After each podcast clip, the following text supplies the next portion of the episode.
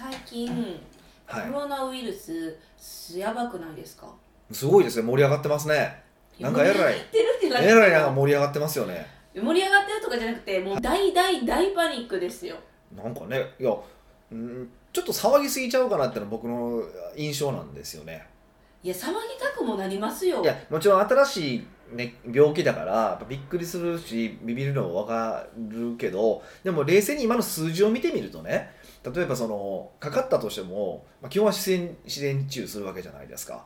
であのまあ、もちろんお年寄りとかが亡くなったりとかしてるっていうのはあるとはいえ例えば僕、まあ、これ聞いてる方って若い方が多いしそんな基礎疾患ある方が多いわけでもないからもう逆に俺らかかっといた方がええんちゃうかなと思ってるんですよ今最近。いや実際例えば病気のねあの病、まあ、こういうのが起こった時にこう感染するものが起こった時にどっかで止まるわけですよ感染が感染がねなんで止まるのかっていうとそれみんながかかって、まあ、軽いのか重いのか別としてかかってであの免疫がみんなができるからうつる場所がなくなって終わるっていうパターンなんですよね基本的に。っていうふうに考えたらなんか逆にもうこれはまああれですよあれですけど極端な話ですけど俺らかかっといて免疫できた方がなんか突然変異でもっとなんかきつくなるよりいいんちゃうかなって思ったりとか、へー。せんでもないんですよ。いや知らないですよ。ほんまにこれ素人の話だからあの話半分で聞いてほしいんですけど、ううん。ん、例えば1回かかったら、もう2回目かからないんですか？なんかかかりにくいとかかかれへんとかってよく言うじゃないですか。実際インフルエンザも同じ方ってあんまかからないでしょ。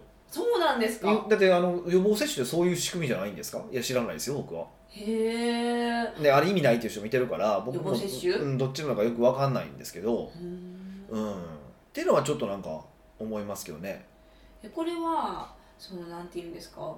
いつ収束するんですか？どうなんですかね。一般的にインフルエンザとかだと冬にだけ冬でまあね夏春夏になってくると引くと思うけどえコロナって出始めたのって年始？冬ぐらいですよね。だから春節前とかやけどまあもともと部下が始まった12月か11月とか言ってるからまあ冬のやだろうから半年ぐらいはかかるっって考えるとまあねもう少しあと23か月ぐらいかなと思うし、まあ、もっと言うと、まあ、ぶっちゃけた話していいですか？はい。ぶっちゃけた話すると多分まあオリンピックななあるじゃないですか。多分その手前ぐらいでニュースなかったことになりますよ。絶対えー私ちょっと心配してるんですけどオリンピック開催されるいやいや絶対もうもしコロナがあったとしてももうなくなななかったことになってますよ。ニュースが。って僕は思ってます。かなり僕はあれですけど。えどっちどどっちの意味ですいかやいやだからな例えば今のまんまこう進んでたとしても、まあ、バーっていって結構ひろそこそこ広がってたとしてもおそらくもうなかったことにしてると思います。それはオリンピック開催したい。そう開催するためにえー、それは別に日本だけの感じじゃなくて世界的にもうあの商業イベントなわけじゃないですか。そうですあ一ね気も全員がすごく動く動いてるわけじゃないですか、うん。それは止める止めないでしょ。えーえでもそれってあのお金の動きだけ見てうん。言ってることであって、人との命を天秤にかけた時もうみんな世界中のビジネスマンはビジネスを取るんですか？いやそういう意味じゃなくてでもでも実際そういうこと多くないですか？だからお金となんか人の命をかけた時にまあ今回でいくとコロナってそういうことさっきも言ったけど致死率の高いわけでもないじゃないですか。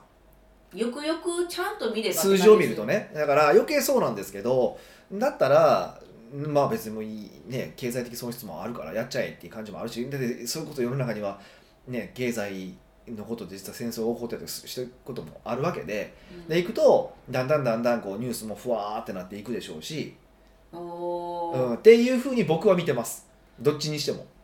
あのもうなかろうなくなあろうあろうがなかろうが。僕は向けたちょっとよく歪んでるとは言われますけど 結果そのもうオリンピックってずっと決まってたことじゃないですか。で開催するんやったら、は今からボリューム調整したらいいやんっての何のチャンネルつけてもまあでもういつまあ8月8月ですから。5月ぐらいからボリュームをこう下げていけばちょうちょうどいい感じになるんで大丈夫ですよ。今は盛り上げるだけ盛り上げといて。今盛り上げといてって感じですよね。もうちょっと報道の仕方嫌ですわ。でもそそれで言うとねうん。あのこの話をするとあのちょっとショッキングな話なあるんですけど何年前やったっけな？5年前10年ぐらい前かなんかにちょっとあの新型インフルエンザ出たの覚えてます？あの致死率の SARS? サーズやったかな？致死率の高いやつ。めちゃくちゃ前やったら SARS じゃないですか？サーズやったかな？覚えてないんですけどが出たんですよ。あれ今も発生してますかね？毎年。インフルエンザで？インフルエンザうんそうそう。で、えっと、ずっと同じ致死率を保ってるんですよ今もお同じそうそうそううそうそうそう。要は何が言いたいのかっていうと発生した瞬間みんな盛り上がるんやけどもう一周したらだいぶ盛り上がらなくなってるんですよ。でだからその人そのインフルエンザで死んでる人の数の方がコロナで死んでる人の数の方より多いわけですよ。あまあそうですよね。何年前から始まっていやしるからそのこのこのこのこの今年だけで言っても。今年だけで言ってても言ってもそうそうそう。えって考えると、はい。まあお祭りですよねある意味で。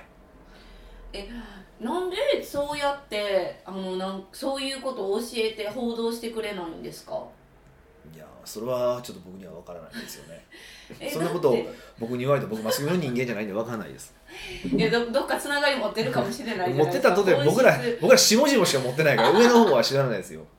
やっぱスポンサーみたいな感じがあるからですか？それはやっぱり世の中でスポンサーの意向で動くってやっぱお金でのよくあのニュースを追いかけるときはフォローザマネーってお金を追いなさいって言うんですよ。そうなんですそうお金の出所を追っていくと本当の犯人が分かるっていう。まあもちろんその中には本当にいわゆる陰謀論っていうもの呼ばれるものもあるし論理的に考えたらそうだよねってこともあるしで両方あるあるけどね。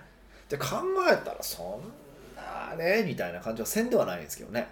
うーん。でもまあいこの今年このおかげであのー手洗いうがいがみんな結構こまめにするようになったからはい。インフルエンザの人へ超減ってるらしいですしね。さっきインフルエンザで死んでる人いるあ日本の話だけ。その新型インフルエンザは世界的な話だし。ああそうでそなんですか？の日本でインフルエンザにかかったっていう人がすごく少なくなってるらしいんですよ。へえ何分の1だかな？なんか 20%30% ぐらいになってるかななんかそうなんですよ、え手洗いうがいだけでですか、うん、だからかなり効果があるんでしょうね、いやいそもそもなんで今までやれへんかってんって思いませんか？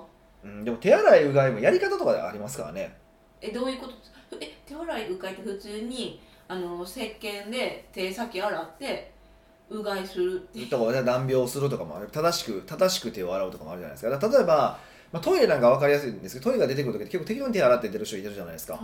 あれだと洗わない方がいいんですよ実は。えー、なんでですか？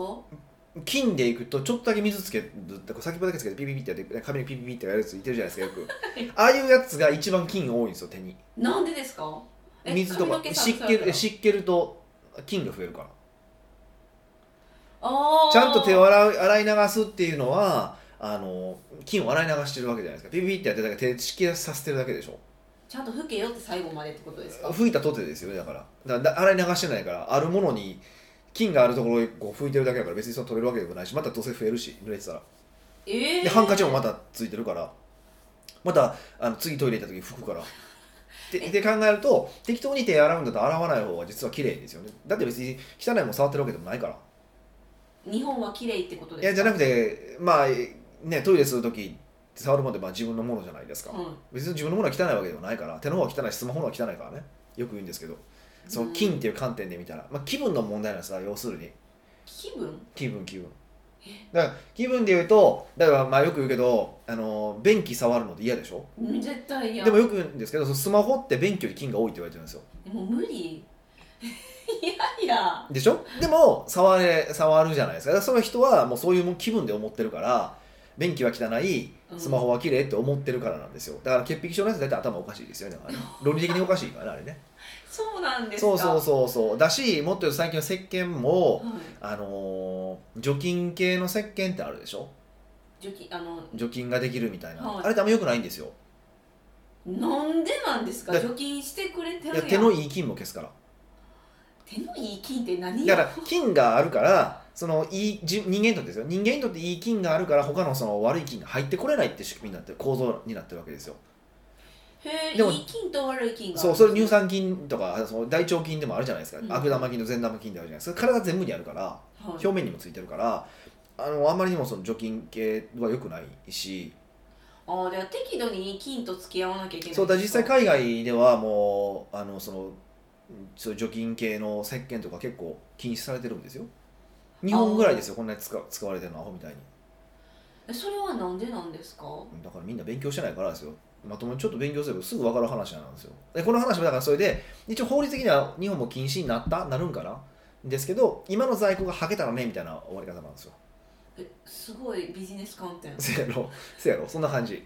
えー、もうそれはちょっと政府が悪くないですか？政府が国民をバカにしすぎじゃないですか？いやそれ細かいこと言うと、まあ、なんか政治の話になるからあんま喋りたくないけどでも一個だけ言う言えるとするならば、うん。政府を動かしてるのは国会なんですよ国会も政府やんってなるんですけどちょっと間違ってますか？あの三権分立で習いましたよね。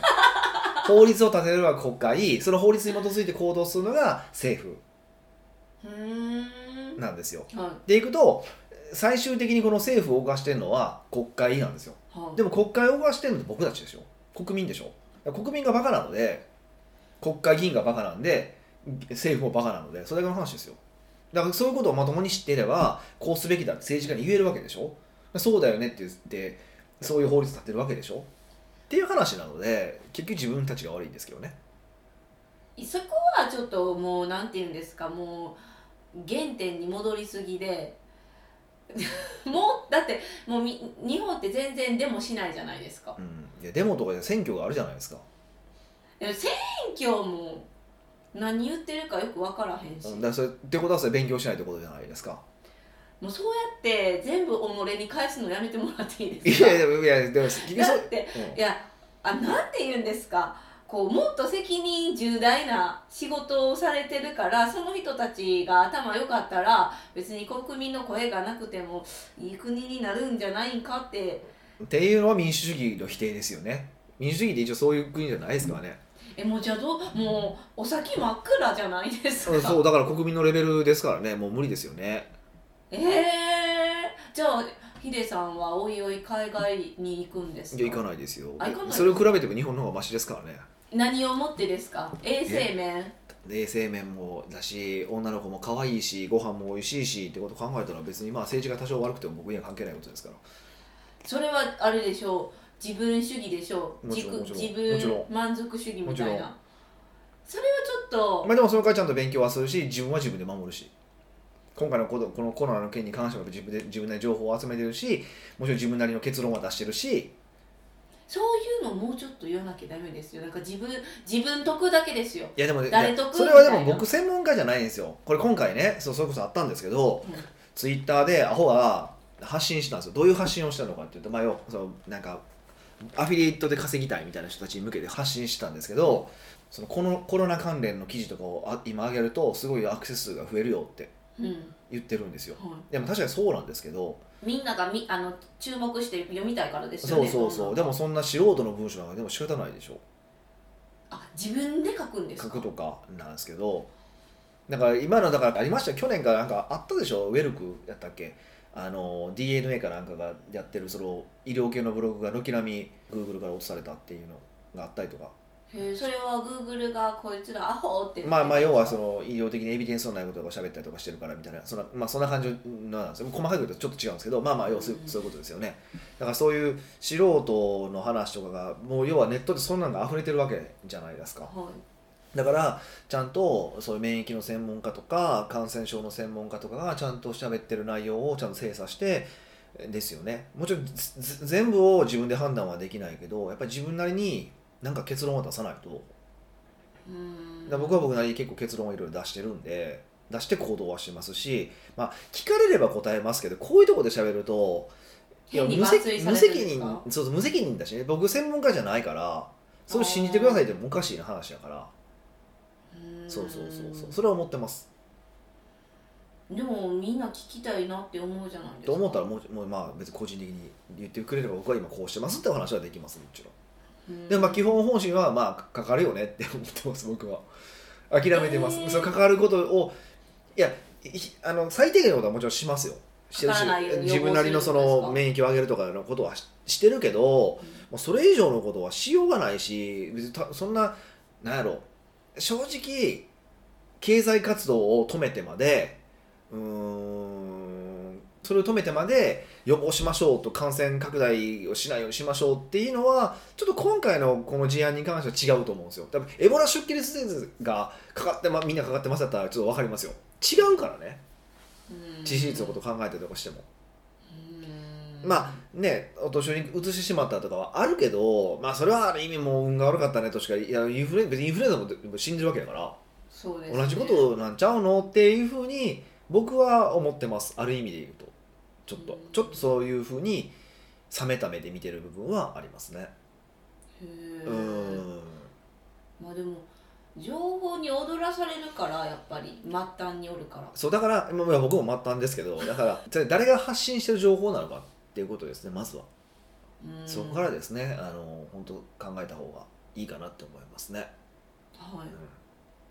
北岡秀樹の奥越えポッドキャスト。奥越えポッドキャストは仕事だけじゃない人生を味わい尽くしたい社長を応援します。改めまして北岡です。ミカです。はい今回の内容？今回のご質問は？はい。ニックネーム、うん。もももさんからのご質問です。ほうほうほう。いつも楽しくセンスを磨ける番組をありがとうございます、えーこちらこそありがとうございます。毎回夫婦で楽しく聞いております。あらま恥ずかしくないですか？あえ？もうこのままお子さんにも聞かせましょう。そこまで？私はしがない会社員ですがはい、定年までには独立しなければならないという考えうん、心の在り方から学ばせていただいています。はい。私には独立できる気概や社長としての器センスがないような気がしてなりません。うん。また今まで木田岡さんがアドバイスしてきた中で社長になりそうにないので止めてきた方がかなりいらっしゃるとお伺いしております。うん。そこで質問です独立に向かない人の特徴や独立に必要なセンスについて北岡さんの感覚的な主観で教えていただけないでしょうか。なるほど。はい。あーまあね。まあ経営に向く人向かない人とかも同じですけどね。同じ？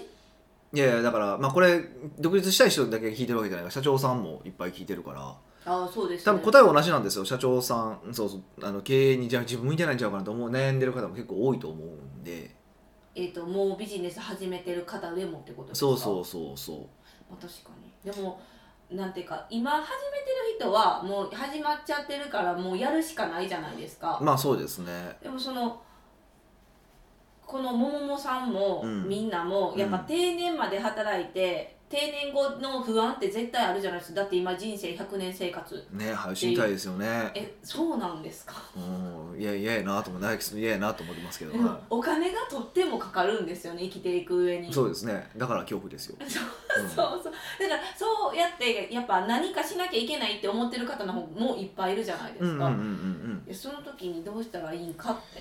いやこれね答え1個だけなんですよ結局まあこれ聞いてるような方とかねその僕のところに来られる方ってみんな勉強熱心な方なんでうん。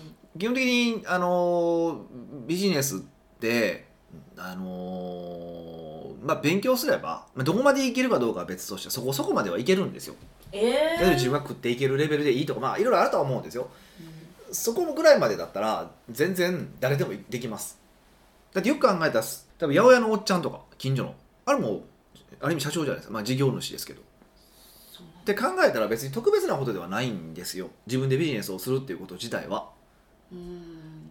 だからそこはちょっとなんかみんなお覚えておくといいなって思うんですよ。なんか自分でビジネスすること特別なことって僕もまあ思ってたんですよ正直。はい。思った時期があったんですけどそれは特別なことではなくてだってもう何百万人もいてるからなんかできないものではない。っていうことはまず本当前提条件としてみんな押さえてほしいなと思います社長が何百人いるってことですか？何百万人。自分でビジネスしてる人が何百万人といてるわけだから。何百万人かな。その事業主とか中小企業とかだけでもそれぐらいの数あるから数百万とかあるからね。って考えたら別に特別なことではないんだっていうことは覚えておくといいと思います。ただ例えば伸びる人と伸びない人とかうまくいく人うまくいかない人っていうのはもちろんあるんですけど、もうそれ答えはね1個だけしかなくて。一つ？うんえじゃあやり続けるしかない。ああまあそれはそれはあの後の話です。それ以上にちゃんとうんと自分の感情と事実を分けるっていうことですかね。これができるかどうかだけだと思ってます僕は。えー、また国語みたいなこ感じじゃないですか。え？国語みたいな感じじゃないですか、うんそうそう。で要は例えばこう僕らのところに来る人ってみんな勉強熱心なんですよ。はい。それそれでいくとこう経営についてあのとかビジネスについてとかマーケティングについてこういろんな勉強をされてるからいろいろ知ってたりとかするわけですよね。はい。でもその時に結構変に自分の解釈入れたりとかしてる人が多いんですよね。えー変に解釈入れるってどういうことですか？変にとか解釈入れてる時時点でアウトなんですけど。え解釈入れるってどういうことですか？えなんやろ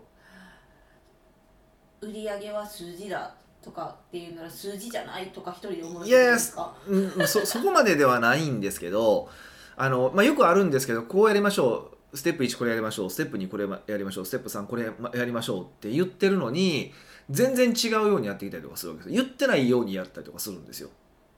それは何ですか？こう国語能力がその人にあのないのかうん。その意図をく意図を汲み取れないってわけじゃないですよね。だって書いてるねんもだから要するに感情と事実を分けられていなくて要は自分が思っ感情って解釈も含めてじ感情なのでその自分の解釈で勝手にやっちゃうんですよ。ぼ僕が言ったことを。勝手に、まあ、僕とか、まあ、他の先生とかもそうですけど。アドバイスせっかくくれたのに勝手にその自分のしょぼいえしょぼいって言い方したらダメですね。でもまあでもしょぼいです。ねだって経営をしたいと思ったら経営の先輩から話を聞くわけだから、はその人より経験ない自分が勝手に解釈を入れてやるってこと結構多いんですよ。えー、どんな解釈入れるんですか？何かをしなさいって言ってから自分がえじゃあ集客をしなさいっていうことに対しても歪曲入れてくるってことですか？いや集客をしなさいって集客するってことは分かってますだただた例えばじゃあ集客するために何をしますかっていう時に例えば何がありますかね？じゃあえっ、とブログ書くとかわたまあまあまあブログを書くにしましょうか。じゃあブログを書く時にブログの書き方っていろいろお話しするわけじゃないですか。そうですね。なんか好き放題書いてもダメだよそうそういろんなな方とかを書いたりとかするわけでしょ、はい。でその前にまあリサーチをしないといけないわけじゃないですか。でそのリサーチをしましょうって言ってでリサーチで何をするのかっていうとお客さんが例えばどういうキーワードで検索するのかっていうことを考えたりとか、うん。あのあ考えたり聞いたりとかするわけですよお客さん。にそうそう。はい。でもそれは聞くって言っても質問をしてもいけない。質問してもなんてキーワードで検索します？聞いたとえ覚えてないじゃないですか。そうですね。なんか聞かれてもなんか困ります。そう。何だっけ？だから話してる中で、えっと、話してる中の言葉でキーワードを拾ってくる。あー自分でこそうそう。でキーワードを拾いいましょう。だからは話してる中の出てくるキーワードを拾いましょうって言ってるのにいつの間にか話してる内容から勝手にキーワードを想像したりとかするんですようーん。もうなんかその力も必要な感じにもするんいやですけど。もちろんそれは必要ですよ。最終的には必要なんだけど、でも一番初めは聞きましょうって俺言ってんねんから聞けよって話なんですよ。こうなんやろ勝手勝手に応用せんと。あーそれは応用しちゃうかもしれないですね。なんかこうわかりますか？その言ってることもちょっとこう応用しろよって言われてるかもしれへんって思ってるかうん、もしれない。そうだからそれも勝手に解釈です。応用しろよなんて一言も言ってないわけですよ。ステップ1ですステップ2ステップ3ステップ4ステップ5って言ってるわけだからステップ5までちゃんとやれよって話やねんけど勝手に自分なりの解釈を入れてやっちゃうからそれはうまくいかないんですよ。っていうことなんです。だ最終的に自分なりの成功パターンを作ってほしいと思うし作るべきなんですけど、えっと特に初めの方とかうん。それは社長さんでもです。よ長くビジネスしてる人でも新しく取り組むことに関してはまずはもうそのままやるっていうふうにできる人の方がやっぱ強いですよね。でそれができない人はやっぱり弱いですよね。なかなか伸びないですよね。じゃあ一番重要な要素は素直さってことですか？そうそう。でその素直さっていうとちょっと雑なので僕は事実と会社あの事実と、えっと、意見とか感情を分けるって言い方をしてるんですね。もう絶対今リスナー素直さの方が分かりやすいって思ってると思うんですけど。うんといや素直ってどういうことなのかってことなんですよ素直にあれがないんですよ。その定義？定義がないんですよ。えなんやろ？言われたままそのままやるっていうことだと思うんですけどそれねそのいそのかん勝手に考えちゃう人っていてるでしでいてるでしょ？はい。勝手に考えかん今考えちゃって想像してキーワード出した人は素直にやってるつもりなんですよ。聞いたものをやってるつもり？そうそうやってるつもりなんですよ。これが恐ろしくて。だからそれはなんでそういうことが起こってるかというと事実と意見をわ感情を分けられないからなんですよっってことは根っこはどっちかというと事実と感情を分けることの方が根っこなんですよ。本当もうそれだけに鍵それにつきますね。うーん。うん。そうなんです。そうですね。うん。でもそれ厄介ですね。うん。そのやっぱ自分が素直にやってるって思ってる人は気づけないじゃないですかそうだからまずは何かっていうと事実と意見を分けてない。全部そそこにつながるんですけど事実と意見とか事実と感情を分けるっていうところから始めましょうってことなんですよ。うん。え事実と意見を分け入れてるって自分で分かるんですか？それだんだんそ訓練で分かるようになります。本当に。これはあのこの間それこそ別の講座で今やってもらってるんですけどもう本当にいかに自分が感情とか意見で動いてるか分かりましたって。この間言われました。はあるワークがあって。うんそのワークをやるだけで。でそのワーク教えてくれるんですか？えー、それすごい高額講座で喋った話はあんましたくないんですけどえねでもこれ桃もさんどうするんってなるじゃないですか、いやまあでも一番簡単な方法はうん。あの1日5分でいいから多分通勤時間とかでいいからうん。5分でいいから何か発生したらこうなんか歩いてたりしたら起こるじゃない？何かが発生するじゃないですか。歩いてたら発生する。例えばうんなんか歩いててローソン通りましたとかそういうことですか、うんまあそれでもいいんですけど例えば曲がってきてバイクがば曲がってきて危なって思ったってするじゃないですか。っはいてことは曲がってきたっていうこと自体は事実なんですよ。そうですね、うん、で危ないと思ったっていうことも事実なんですよ。えー、これもう感情って思ってしまいます危ないと思ったっていう事実はあるじゃないですか。はいでも危ないかどうかは事実ではないんですよ。ほんまに危ないかどうかは。へえだって多分バイクの人は危ないと思って曲がってないわけでしょ多分。うん、普通に曲がってきた。そうそうそう。でも自分は危ないと思っただけなんですよ。だから危ないと思ったっていう自分がそういう感情になったことは事実なんですけど危ないかどうかは事実ではないんですよ。うーん。今のってややこしいでしょ？ややこしいけどなんか分かるようなもうちょっとわかなんかこんがらがるようなそうそうそう。だから感それを繰り返していくとだんだん事実と意見とか事実と感情がだんだん分かるようになってくるってことこれを繰り返すんですよ。このこの訓練しかないです。じへえ桃さん頑張ってやってくださいねみたいな。そうでこれは、まあ、この方多分だから定年がどうのこうのっておっしゃってるから多分50歳とかうん。多分そういう方だと思うんですけど、ね。そういう方は特に気をつけた方がいいです。何語ですか？やっぱり多分そういうふうになそういう脳の癖を使ってきてる人はそうなりがちだから。そこはありますやっぱ若い時から事実と感情事実と意見を分ける癖がある人はずっと分けれるんですけどはい。ここまで例えば50年で50年そうじゃないやり方をしてきてるってことはより癖が強くなってるからね。より意図的にやらないとまあだから逆に言うと思考の癖なので癖は治りますよね。それって土使ってきたものが大きすぎるから長いからね。そう。この癖治るってちょっと思っちゃいでます全然なそれ絶対治ります。だって箸の持ち方だって60代からでも治りますからって考えたら、いやうん。まあ、もちろん時間思考の癖なんで多分最低半年はかかると思いますけどはい。でもそれで治逆に言うとそれで治るってことです。だからそれをする覚悟があるんかないんかっていうことですね。うんまああるんかないかで覚悟してくださいとしか言いようがないですよね、そうですよね自分で。うん、まあもし自分でビジネスしたいならねって話ですね。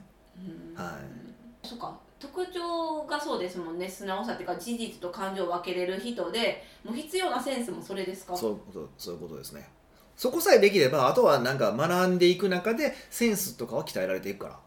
上手くなっていくからビジネスっていうのは。必ず。まああとだからそれでいくとまあプラスアルファで言うといい先生につくことだと思いますよ。そこで間違った先生にの話を素直に聞いてたら終わっちゃうから。そこはもちろんあるけど、まあ、それはここにねこれを聞いてくださってる方はもう大丈夫なんで。あヒデさんに来てくれ北岡秀樹たらいいなって様の話をお聞きされてるんで大丈夫だと思うんですけど、はい。そうですよ絶対ここでやったから、えー、ともももさんは今から毎日通勤時間5分ぐらいで事実と感情を分ける訓練をこれぜひしていただくと本当本当変わると思いますよこれは、うん。定年されたら奥越えに来てな。で定年前に来ないとダメですけどね。そっかそっかそっか。早めに来て定年の時にもうバンってスタートできるようにした方がいいと思いますけどねはい。あでもあのヒデさんがね今まで社長になれそうで、こう止めてきた人っていっぱいいるって言ってたじゃないうんですか、うんうんどういう人止めてきたそういう人です。直す気がない人ですそれを。直す気がない。勝手にだから自分の会社で動いたりとか。あー。あとまあ、まあ、あと言うと行動しない人ですね。まあこんなんは前提条件なんであれですけど、そんなん俺どうしようもないやんって話ですし、そうですね。うん。行動しひんかった結果出ませんもんね。そうそうそうそう。そういう話ですね。へえで今のもももさんはこう独立できると思いますか？いやまあどんな方がお会いしたこともないので分かんないですけども少なくともその訓練をされて行動する覚悟があるんであれば大丈夫だと思いますよ。おエールになりましたよ。なりましたかね？なりあました。あそうやってよかったです、はい。なのでぜひ頑張ってくださいですし夫婦で仲良く聞かれてるからねどちらかが支えてこう頑張ってって支えて。まあそうですね。そう素晴らしいところですね。はい。はい奥越ポッドキャストではいろんなご質問をお待ちしております。質問を採用された方には素敵なプレゼントを差し上げておりますので質問フォームよりお問い合わせください。はいというわけでまた来週お会いしましょう。